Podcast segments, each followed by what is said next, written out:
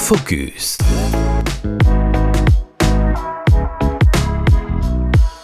Bonjour à tous. Pour euh, ce nouveau podcast sur Radio Alzheimer, nous allons parler de la sortie d'une chanson. C'est le premier titre du projet solo euh, d'Augustin Charnet. Alors Augustin Charnet, il a 27 ans, il est chanteur, compositeur et producteur d'albums pour euh, Christophe, Kali, Serge Lama, DC's, Big Flo et Oli ou encore euh, Riles. Il était aussi le leader euh, du groupe Kidwise au milieu des années 2010. Augustin Charnet est avec nous pour parler de, donc, de son premier projet solo et de son premier titre Please Don't Die, S'il te plaît ne meurs pas en français. On écoute tout d'abord un extrait de cette chanson. It's not the ending you're dreaming of. You're made of roses, dust of gold. Just hold my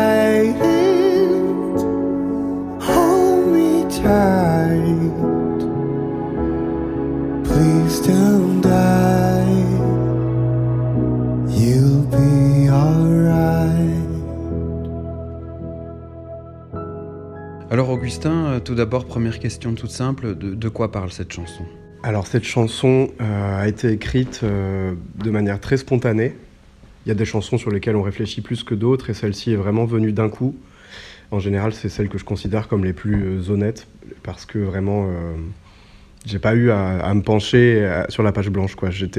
Donc ma mère est, est atteinte d'une maladie d'Alzheimer. Ma, ma mère est assez jeune, elle a même pas 60 ans, elle a 59 ans.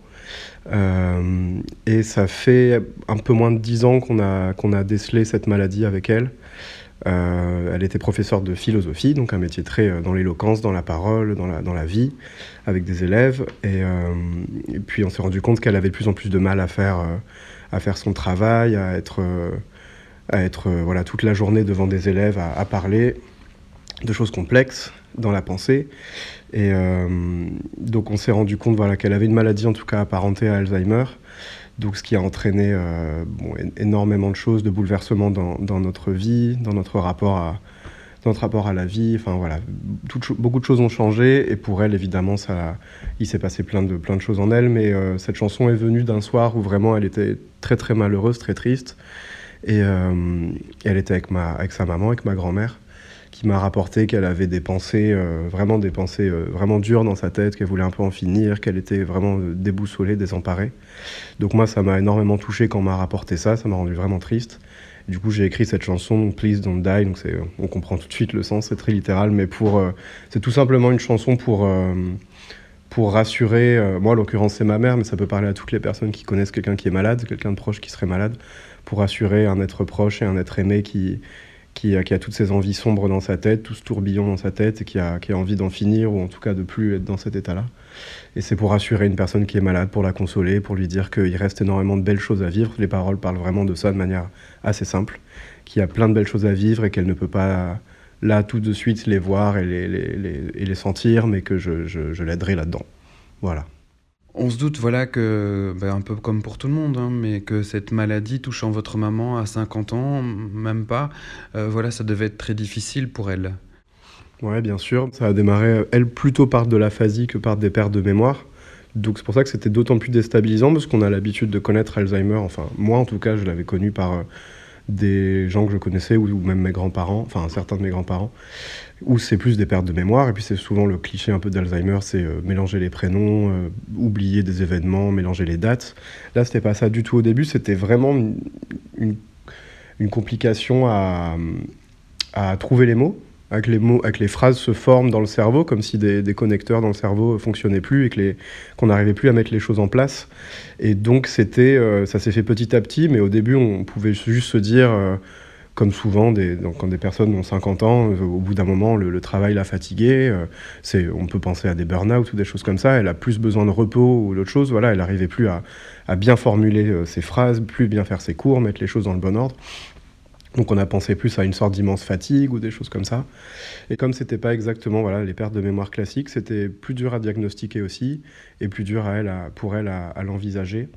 Et euh, donc oui, bien sûr, une, grande frustration, une grande incompréhension aussi au début parce que c'était une forme peut-être un peu particulière. Oui, et vous n'aviez même pas encore 18 ans euh, quand la maladie s'est déclarée chez votre maman. Euh, vous étiez de jeunes adultes, vous et votre sœur, avec des projets d'avenir. Ça ne devait pas être facile pour vous. Ouais, bien sûr. C'est bon, je pense qu'à tous les âges, évidemment, c'est dur. ma sœur, ma grande sœur de, quelques années, était sûrement un peu plus mûre que moi et elle a. C'est vrai que c'est elle qui a un peu plus pris les, pris les rênes au début de, des, bonnes démarches à faire et de même comment mieux le, l'intégrer en, nous-mêmes. Moi, c'est vrai que ça m'a vraiment pris de frontalement. J'étais, moi, oui, j'avais à peine 20 ans, donc c'est un âge où on pense à tout sauf à des, ses parents qui peuvent tomber malades. C'est quelque chose qu'on n'envisage pas du tout. Euh, on se dit que ça, arrive aux autres ou que ça arrive plus tard, mais euh, au début, je pense que je me le suis un peu caché, effectivement, parce que moi, je démarrais ma vie et, j'avais déménagé, j'habitais plus avec elle. Et je me, j'imaginais juste pas que ma mère pouvait avoir Alzheimer à 50 ans. En fait, ça me paraissait euh, inimaginable. Donc, bah, c'est moi qui ai pensé. Enfin, on a pensé voilà que, qu'elle pouvait être juste fatiguée ou des choses comme ça. Donc, je l'ai essayé de le prendre avec beaucoup de, de sourire, de bonhomie. Je crois que c'était vraiment une, un stratagème de façade. Quoi. Je me disais, oh, ça va aller. J'essayais de, voilà, d'être un peu le, petit pitre, de la faire rigoler, de, de prendre ça un peu. Euh, peut-être de prendre ça un, peu à la légère, malheureusement, mais c'était ma manière à moi, je pense, de de faire face à ça ou de pas faire face à ça justement. Après j'ai été vite rattrapé par la réalité, donc là j'ai dû un peu plus me plonger euh, et sortir mes œillères et, plonger dedans, mais c'est sûr qu'à cet âge-là, c'est on pense à tout sauf à ça. Euh, on, a, on a plein de projets en tête, on a la vie qui démarre et, et ça paraît impossible que, que, qu'une maladie neurodégénérative puisse toucher nos parents aussi jeunes.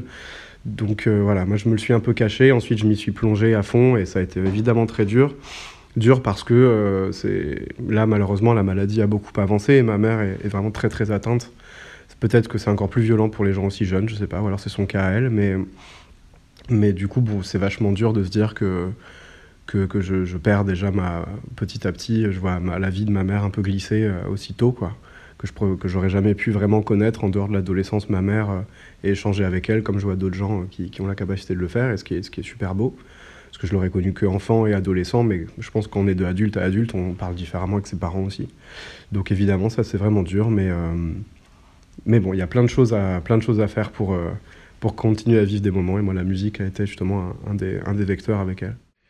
Oui, et justement, est-ce que le chant, la musique, ça a été un moyen de, de, garder le lien, le contact avec votre maman? Malgré la maladie Voilà, il existe des médiations, des moyens qui permettent de conserver ce lien, euh, de recréer des, des, moments de joie. Voilà, est-ce que la musique et le chant ont, ont eu cet effet? Effectivement, on s'en est rendu compte euh, assez rapidement. Bon, moi, déjà, je, joue toujours de la musique, je chante un peu tout le temps. Je fais de la musique depuis que j'ai 5 ans, donc vraiment, il y a toujours, j'ai toujours été dans la musique et elle m'a toujours beaucoup poussé à faire de la musique. Euh, c'est grâce à elle, sûrement, si je peux en faire autant aujourd'hui.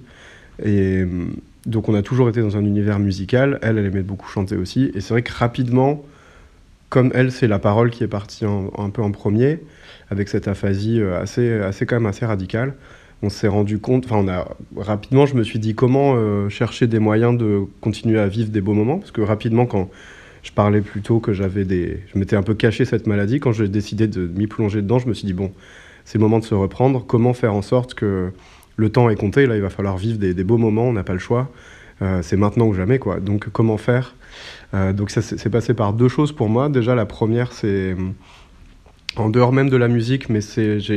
On n'était pas particulièrement tactile dans la famille, enfin, pas plus. Pas, pas plus que, que d'autres.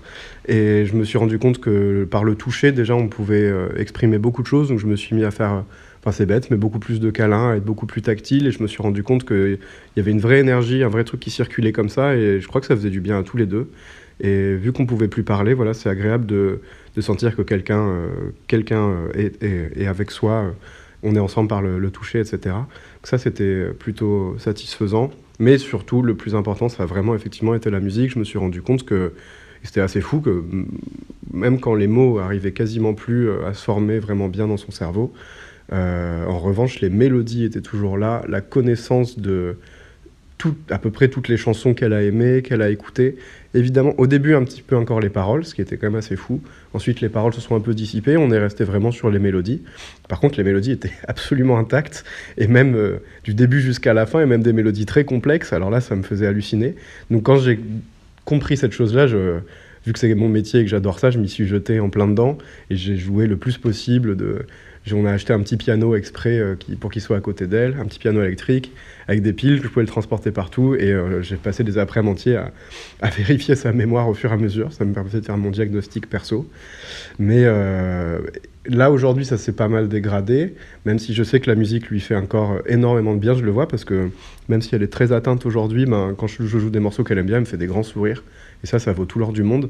Mais jusqu'il y a encore quelques années, les mélodies étaient euh, même des mélodies classiques euh, où des fois on écoutait des juste je mettais des musiques et se mettait à les chanter. Je savais même pas qu'elle avait écouté ces morceaux là même des choses plus techniques de Mozart ou autre donc ça c'est quand même absolument hallucinant. Je ne sais pas ce qui se passe dans le cerveau pour que euh, les mots les plus simples et élémentaires qu'on apprend avant la musique euh, n'arrivent plus à se former mais toutes les mélodies restent en tête. Ça c'est un mystère mais bon, en tout cas, ça me dérange pas que ce soit un mystère tant que ça a été un vrai, vrai, vrai, vrai lien. Enfin, c'est toujours un vrai lien avec elle.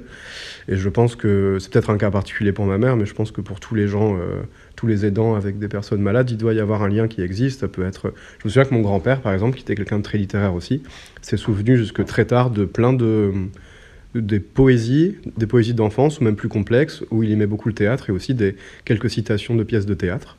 Qui était quand même assez fou parce qu'à la fin, il se souvenait plus qui était en face de lui, mais il pouvait réciter. Euh, si on lui disait le début d'une poésie, il embrayait tout seul. Donc ça, c'était quand même assez dingue. Donc euh, peut-être que pour d'autres, ça va être le visuel ou des choses comme ça, mais je pense qu'il faut que chacun essaye de trouver la chose la plus, la plus personnelle et qui reste encore dans, dans, dans, le cerveau pour, que, pour pouvoir continuer à vivre des moments vraiment privilégiés euh, et juste réapprendre une nouvelle forme de vie, en fait, tout simplement. Une nouvelle forme de vivre ensemble parce que c'est pas parce qu'on n'est pas dans les codes très précis de la société de, je sais pas moi, euh, faire une sortie, apprécier un film au cinéma ou quoi que ce soit. Euh, ça peut passer par plein de choses en fait. Il faut juste chercher des nouvelles manières de réinventer ça parce que les, les, moments peuvent être vraiment beaux et très très purs et ça peut faire vraiment du bien. Ces médiations qui vous ont permis de garder le lien avec votre maman, le toucher, le chant, la musique, ce sont des choses que, que vous avez lues quelque part ou, ou vous l'avez découvert en expérimentant? Euh, Le tactile, c'était juste c'est juste moi-même, on va dire. Enfin, je ne l'avais pas lu quelque part. Enfin, je pense que c'était un réflexe vraiment d'enfant euh, devant sa maman qui était souffrante de voilà de n'importe quel enfant aurait fait pareil de juste lui faire un gros câlin et je me suis rendu compte que ça avait plus d'effet qu'habituellement enfin et qu'il y avait sûrement un lien à faire ça donc rapidement je me suis mis à toujours lui tenir la main toujours lui tenir le bras ou ou euh, juste lui faire des câlins tout simplement et que euh, il y avait vraiment une réponse quoi pas une réponse de, dans la parole mais ça pouvait lui, faire euh, illuminer son visage, ou je sentais juste une énergie très positive qui se dégageait de ça. Donc ça, je m'en suis rendu compte en, tâtonnant moi-même. Euh, et pour la musique, c'est vrai que c'est quelque chose qui, je pensais, assez connu. Il y a quand même pas mal de vidéos qui circulent sur Internet de gens qui viennent jouer dans des EHPAD ou avec euh, tout le monde qui s'illumine. J'avais déjà l'expérience de mon grand-père, où j'étais déjà allé le voir quand il était vraiment toute fin de sa vie dans un EHPAD, et il y avait un piano qui était là. Donc au bout d'un moment, moi, je m'ennuyais un peu, donc j'étais allé au piano et et j'avais joué quelques morceaux et en fait toutes les personnes de l'EHPAD étaient venues autour de moi, c'était hyper beau et j'avais passé finalement deux heures à leur jouer du, Barbara ou je sais plus quel morceau. Il y avait plein de petites grand-mères qui étaient euh, qui étaient fans, qui étaient ravies que quelqu'un vienne leur jouer des musiques, alors que pourtant des musiques sont diffusées dans les haut-parleurs, mais là le fait que ce soit vivant devant eux, enfin ça, ça les avait mais totalement illuminés, alors qu'avant ils étaient un petit peu amorphes à l'heure du, du goûter quoi dans la salle principale. Donc ça je me souviens que j'étais assez jeune, mais ça m'avait totalement marqué. Et donc euh, très rapidement, euh, je me suis dit, euh, je me suis dit, faisons pareil avec ma mère, voyons voir comment ça se passe. Et je me suis rendu compte que c'était vraiment quelque chose de extrêmement fort, extrêmement fort, et c'était la chose la plus pertinente à faire avec elle, parce que ça a pendant très longtemps provoqué de beaucoup beaucoup d'émotions pour elle, quoi. Oui, et ce sont des choses que le grand public ne sait pas forcément. Alzheimer reste une maladie taboue, euh, même si elle touche quand même 1,2 million de personnes en France. C'est un Français sur 56 tout de même, c'est-à-dire que beaucoup de personnes sont confrontées à cette maladie. Mais ce n'est pas parce que le diagnostic tombe qu'il ne reste plus de belles choses à vivre pour la personne malade et, son entourage. Il faudrait d'ailleurs davantage sensibiliser le grand public à cela, parce que voilà, ça nourrit un peu le tabou en fait. Absolument, je suis tout à fait d'accord. Je pense qu'on a, dans nos sociétés, en tout cas dans les pays dans lesquels on est, euh, beaucoup de, tabous sur la mort de manière générale, ce qui est, un peu ridicule, sur, la finitude et sur euh, ce côté vraiment absolu, euh, dans le sens où je pense qu'on nous vend en permanence sur Internet, sur les réseaux, dans les journaux, les meilleures manières de vivre en bonne santé, à tel âge, de profiter de tel âge, etc. Mais on ne devrait pas avoir de ça ne devrait pas nous rendre phobiques que de nous enseigner euh, comment, euh, faire face à une maladie, que ce soit pour nous, que ce soit pour des gens autour de nous, quelle qu'elle soit, hein, que ce soit des maladies plus corporelles ou des maladies euh, neurodégénératives comme celle-là. Parce qu'effectivement, alors moi je suis spécialiste de aucune maladie, mais je, enfin, je peux parler que de celle-là, mais je pense que ça se rapporte à énormément d'autres maladies. Mais pour Alzheimer, effectivement, euh, on devrait avoir beaucoup plus de connaissances dans le sujet de sensibilisation parce que euh, au tout début, c'est comme un coup près. Moi, quand, quand voilà, j'ai appris qu'il y avait cette maladie, encore une fois, euh, je l'ai vraiment mal pris et pendant quelques temps, j'ai vraiment fermé les yeux là-dessus. Je me suis dit que c'était pas possible, etc. Et c'est dommage parce que j'ai perdu du temps finalement où j'aurais pu directement aller, aller voir ma mère et lui dire, euh, au lieu d'avoir cette sorte de gêne un peu ridicule que je regrette un peu aujourd'hui, mais bon, j'étais vraiment jeune et un peu choqué par la nouvelle, mais je sais que j'aurais pu directement aller la voir et lui dire, et lui dire c'est pas grave, euh, je sais que tu as cette maladie-là, mais c'est pas grave, on va, on va se renseigner un maximum et, tu, et on va faire en sorte de vivre autrement. Et la société fait en sorte que qu'on devient finalement euh, ouais que ça devient comme une infirmité et on est on est vraiment mal vu et, et je pense que la société est pas très euh, clémente pour tous ces gens malades l'espace public est quelque chose d'assez de très bruyant de très violent où il faut être en forme si Voilà, j'habite à Paris, une ville aussi, euh, on va pas assez vite dans les couloirs du métro, on se fait pousser dans le dos directement. Enfin, il y a tellement de choses à déconstruire, il y, aurait tellement de, de choses à. Je pense juste si on l'apprenait beaucoup plus tôt et qu'on était sensible à ça, on ferait juste plus attention aux gens qui sont autour de nous, parce que tout le monde ne peut pas être en forme en permanence et aller vite et être euh, et être euh, en bonne santé, etc.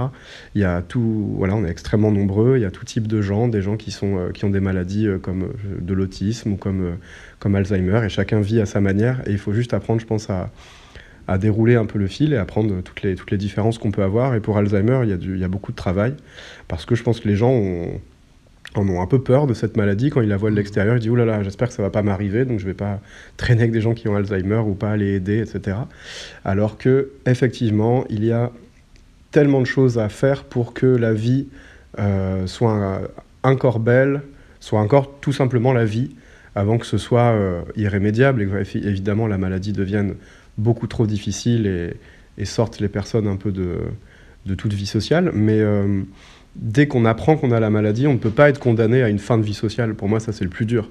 Très rapidement, ma mère, parce que euh, parce qu'elle ne travaillait plus et qu'elle n'est plus capable de faire certaines choses, euh, je pense qu'il y a pas mal de gens qui ont peut-être euh, Enfin, j'ai pas, j'ai aucun exemple précis, aucune rancœur d'ailleurs, mais je pense que la société a dû lui, elle a dû avoir l'impression que la société lui tournait un petit peu le dos, et elle a dû se dire elle-même, bah non, je pourrais, peut-être je vais m'interdire telle ou telle sortie, telle ou telle chose, parce que ça me fait trop peur en fait. Et ça, c'est, c'est terrible. Et, on- et donc ça, c'est pour la société en elle-même, donc c'est très difficile à changer. Je pense que ça s'apprend par de l'éducation, par un, travail associatif peut-être plus soutenu, plus aidé, etc. Il y a plein de choses à dire, mais euh, ne serait-ce pour euh, les aidants. Évidemment, chaque, euh, chaque personne est différente, mais il existe un, mi- un milliard, je pense, de manières différentes de, d'aider les gens et de continuer à vivre de très beaux moments en faisant, en trouvant, comme j'ai pu le dire tout à l'heure, la spécificité un peu de chacun, quoi, la chose qui fait que on se raccroche à des beaux moments et il faut pas en avoir peur en fait. Il faut juste y aller comme, euh, il faut pas voir ça comme quelque chose d'immuable. Il faut, il faut essayer d'en, tirer du beau quoi qu'il arrive. Vous parlez de la société, et c'est un peu des leitmotifs de l'association France Alzheimer, bâtir une société plus inclusive. Voilà, cela passe par de la sensibilisation de citoyens que les familles peuvent rencontrer plus fréquemment ou dont ils pourraient obtenir de l'aide, comme les pompiers, les policiers, les agents d'accueil des services publics, les pharmaciens, les commerçants. Voilà, imaginons tout simplement une personne à la boulangerie, elle peut prendre un peu plus de temps à trouver les pièces pour payer son pain. Cela peut agacer les commerçants et les autres clients, mais si le boulanger et les autres clients étaient sensibilisés à la maladie, une maladie, euh, une maladie qui est, on le rappelle, invisible en tout cas à ses débuts, eh bien ils, ne souffleraient pas, ils ne s'agaceraient pas, ils prendraient leur temps, euh, voire ils aideraient la personne malade. Parce que si le boulanger et les clients soufflent, s'agacent, eh bien la personne malade va le sentir et elle ne sortira plus. Ce type d'expérience est humiliant et, et ça vous renvoie à votre condition de personne malade. Ça, j'ai pas de, de- de- enfin, je suis juste d'accord. Il n'y J'ai a pas de recette miracle. J'ai pas de réponse directe, je pense. à- En tout cas, c'est vrai que les travails de. Bah, si un exemple que je peux prendre, c'est que par exemple, euh, ma mère habitait euh, à Toulouse pendant très longtemps et quand elle a appris sa maladie. Ensuite, on a fait la décision de. On a pris l'initiative de la faire venir à Paris, où est sa- la plupart de sa famille, dont ma sœur et moi, et sa, sa sœur à elle et sa maman, entre autres. Et, euh, Et là-bas, du coup, on s'est dit, bon, là, c'est une grande ville. Il y a justement un France Alzheimer euh, qui est enfin, implanté là-bas euh, et qui a énormément de branches. Et donc, on s'est, on s'est rapproché de, de plein d'associations, euh, plein de, de choses comme ça. Et on s'est rendu compte qu'il existait beaucoup de choses. euh, et justement, pas que des choses pour les enfin, pas des choses exclusivement pour les gens malades, par exemple. On a découvert un club de ping-pong qui est, je crois, à Levallois-Perret, ou par là, euh, qui est un club de ping-pong pour des gens euh, retraités, dans lequel sont intégrés des, quelques dizaines de personnes apparentées à la maladie d'Alzheimer, euh, qui viennent jouer et s'entraîner avec, euh, avec les personnes retraitées, qui elles ne sont pas malades, qui sont, c'est juste une activité comme une autre pour eux. Et, euh, et du coup, bah là, c'est l'inclusivité même, quoi. C'est-à-dire que c'est fait avec des, des coachs qui sont euh, formés à ça, qui sont extrêmement euh, gentils, extrêmement sensibles, extrêmement compétents et bienveillants, euh, plus quelques personnes de l'association pour encadrer autour. Et en fait, ça, au tout début, j'étais, enfin, je savais pas trop à quoi m'attendre. J'espérais que ce soit justement pas trop violent, parce qu'en plus, le sport, on peut se dire, il faut, faut quand même pouvoir, voilà, si quelqu'un joue entre guillemets mal, comme on peut dire, les gens peuvent s'énerver ou autre. J'avais de l'appréhension, bien sûr. Et en fait, dès le premier cours, justement, le coach qui euh, a été bien formé, bien sensibilisé à ça, était d'une telle gentillesse et d'une telle, euh, tout simplement, humanité, en fait, et écoute. Et il a fait en sorte que ça se passe euh, parfaitement bien. Et ma mère, a, elle adore, déjà, elle adore jouer au ping-pong. Et elle a pu faire des dizaines de cours là-bas, et vraiment en passant des super beaux moments. Et je pense que pour elle, je sais pas trop ce qui se passait dans sa tête, ce qu'elle comprenait exactement tout ça, mais elle était profondément dans l'instant présent, avec des gens, en train de faire quelque chose euh, qu'elle aurait pu faire en dehors de la maladie, qu'elle faisait déjà en dehors de la maladie. Et euh, je pense que ça lui a fait énormément de bien. Et ça s'est fait en fait très simplement. C'était pas quelque chose de très complexe. Juste le coach a été formé. Euh, c'est légèrement encadré, mais c'était pas non plus un armada énorme, quoi. Juste, euh, voilà, c'est des. Alors bah, évidemment, c'est aussi géré par des gens bénévoles. hein, ça, il faut pas le, faut bien le rappeler. Donc ça, ça peut. Enfin, tout peut pas passer par le bénévolat. Ça peut pas être possible. Il faut qu'il y ait des. Je pense, voilà, il faut qu'il y ait des aides de l'État. Il faut qu'il y ait des, un peu plus de financement. Enfin, c'est un peu comme pour beaucoup de sujets en ce moment. Mais euh, c'est possible en tout cas de le faire, que des choses inclusives fonctionnent, que des gens non malades et des gens malades euh, cohabitent, jouent ensemble et passent des, des vrais moments, euh, des vrais beaux moments euh, en toute humanité. Et euh, donc cet exemple est très bête, mais je pense qu'il peut être transplanté dans énormément d'autres exemples à travers le territoire. Et c'est quelque chose à prendre en considération pour, euh, pour que l'inclusivité soit réelle, parce que ça, on a tous à apprendre. Autant les gens malades passent des, des vrais beaux moments et se sentent intégrés et se sentent pas pour une fois comme des gens malades. Et les gens non malades sont éduqués du coup à ça et, et grandissent également eux-mêmes. Donc euh, c'est positif pour tout le monde. Oui, tout à fait. hein, Une activité en totale inclusivité. Et puis, pour aller au ping-pong, votre maman a probablement dû prendre les transports en commun, le métro. euh, voilà, en fait, avoir une vie normale, en fait. Absolument. C'était tout, c'était tout totalement normal. Ouais. C'était le métro, le petit trajet, les vestiaires avec tout le monde. Et, euh, et c'est le meilleur moyen pour cette maladie qui euh, n'est pas pour le début physique, quoi, qui est juste mentale. c'est le meilleur moyen de se sentir comme les autres. Parce qu'en fait, c'est juste le cas. On a juste. euh, c'est une maladie qui touche tellement de gens euh, de toute façon et qui continuera à toucher tellement de gens aujourd'hui. Et malheureusement, des gens jeunes, on- il y en a 30 000 en France. Et, euh, et il faut, voilà, il faut apprendre que de toute façon, il n'y a pas de, normal ou d'anormal. C'est quelque chose qui, qui peut toucher les gens. Il faut apprendre que ces gens-là existent, savoir comment se comporter avec eux, c'est-à-dire finalement très normalement, juste avec quelques gestes d'attention, d'humanité, de douceur, quoi, tout simplement. Mais je pense que c'est des choses à transmettre, effectivement, et à apprendre. Et chez vous, c'est arrivé très naturellement. Bah, c'est sûr que quand on est face au fait accompli, euh, il faut redoubler d'énergie, redoubler d'inventivité pour aller, euh, pour pas se laisser abattre et pour euh, pas voir ça comme quelque chose de purement euh, fataliste.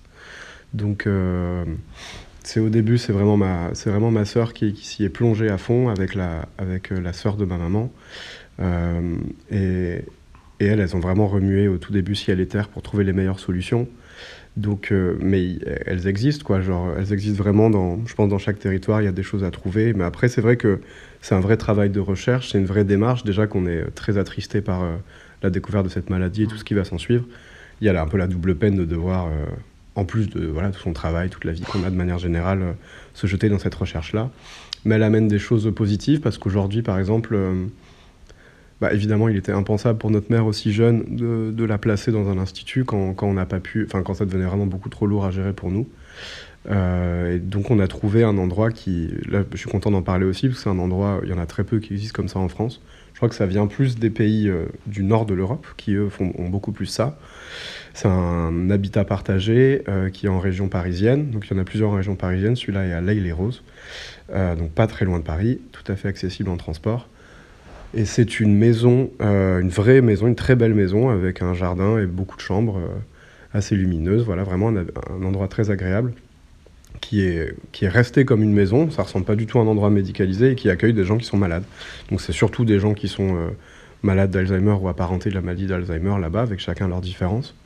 Mais donc ma mère est là depuis un, peu moins d'un an et, et c'est vraiment, bah, aujourd'hui c'est vraiment sa maison, elle a sa chambre, il y a des auxiliaires de vie qui sont extrêmement, euh, extrêmement bienveillantes, extrêmement intelligentes, qui justement sont l'inverse de ce qu'on peut parfois voir dans les EHPAD. Où, enfin, je leur jette pas la pierre, chacun fait ce qu'il peut, mais là les conditions sont un milliard de fois pires là-bas. Mais où juste t'as pas l'autre, enfin t'es obligé de parler aux gens comme à des malades parce que t'as pas le temps de les considérer comme des humains tout simplement. T'as vraiment une sorte de cahier des charges terrible.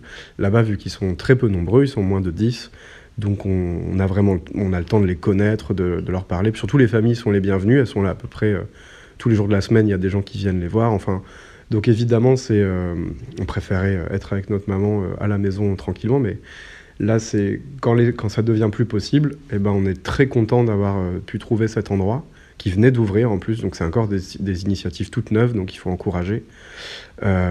Parce que c'est déjà la maladie est très dure et tout ce qui s'ensuit est dur, mais on est extrêmement rassuré de la savoir et d'aller quand on va la voir euh, plusieurs fois par semaine, euh, de la trouver dans un endroit euh, beau, assez calme, avec énormément de bienveillance et d'intelligence de la part des responsables et des, aides-soignants, soignantes.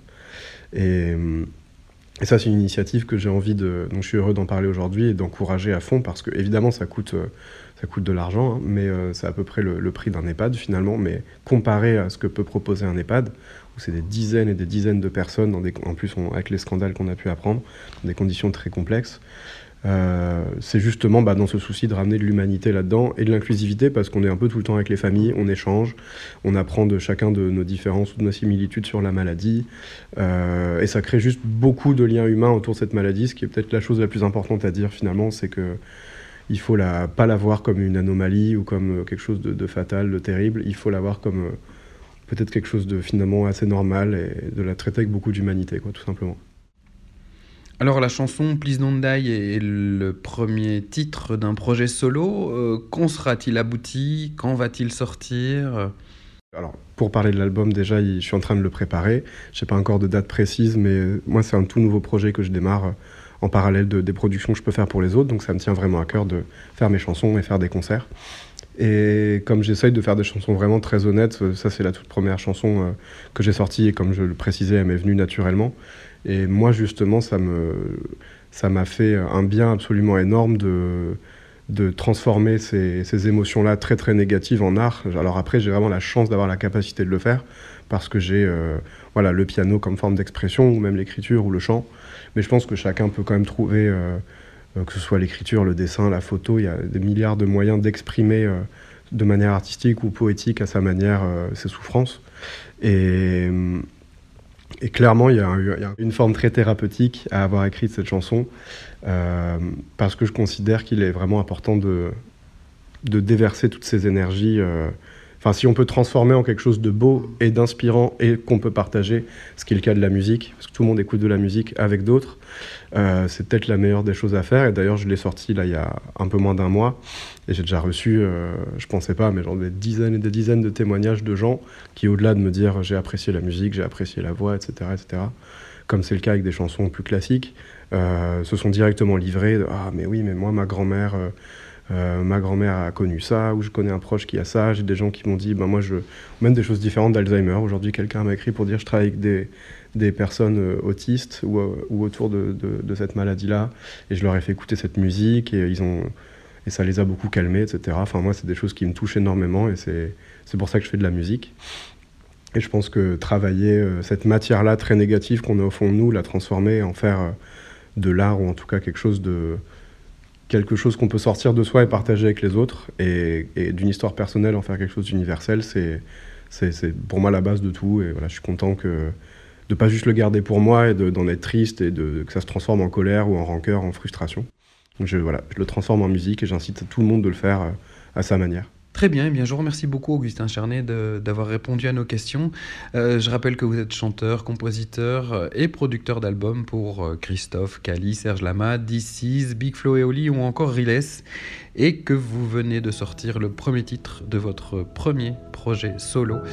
ce premier titre s'appelle donc Please Don't Die. Je propose juste qu'on termine cette émission sur un extrait de cette chanson.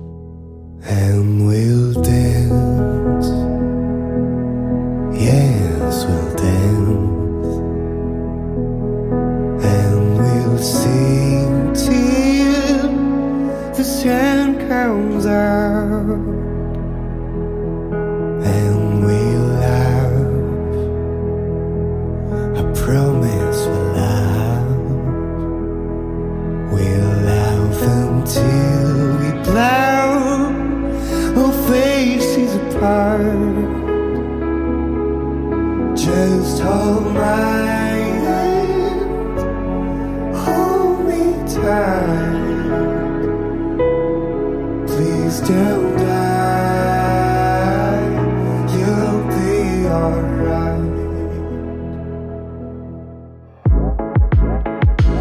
C'était Focus, le podcast qui s'intéresse aux initiatives, à la recherche et au quotidien autour de la maladie d'Alzheimer.